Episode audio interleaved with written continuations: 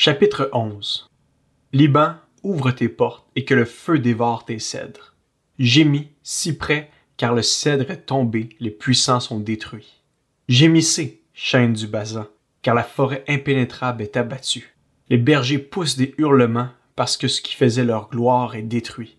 Les lionceaux rugissent parce que l'orgueil du Jourdain est abattu. Voici ce que dit l'Éternel, mon Dieu. Prends soin des brebis destinées à l'abattoir. Ceux qui les achètent les égorgent impunément, et celui qui les vend dit Béni soit l'Éternel, car je m'enrichis. Leurs propres bergers n'ont pas pitié d'elles. Non, je n'aurai plus pitié des habitants du pays, déclare l'Éternel.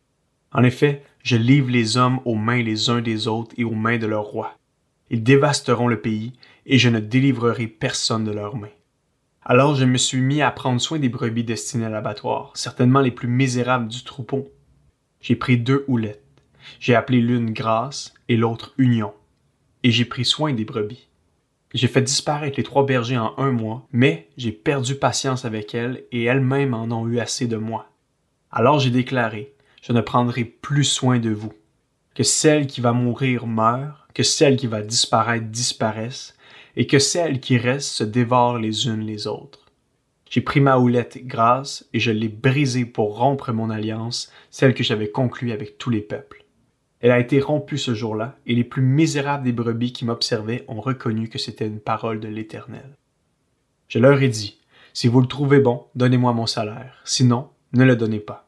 Alors ils ont pesé pour mon salaire trente pièces d'argent. L'Éternel m'a dit, Jette-le au potier, ce prix magnifique auquel ils m'ont estimé. J'ai donc pris les trente pièces d'argent et je les ai jetées dans la maison de l'Éternel pour le potier. Puis j'ai brisé ma seconde houlette, Union, pour rompre la fraternité entre Juda et Israël. L'Éternel m'a dit, prends encore l'équipement d'un berger fou. En effet, je fais surgir dans le pays un berger qui ne s'occupera pas des brebis disparues. Il n'ira pas à la recherche des plus jeunes, il ne soignera pas les blessés, il ne nourrira pas les bien portantes, mais il mangera la viande des plus grasses et arrachera leurs sabots. Malheur au berger indigne qui abandonne ses brebis. Que l'épée déchire son bras et crève son œil droit. Que son bras se dessèche et que son œil droit soit perdu.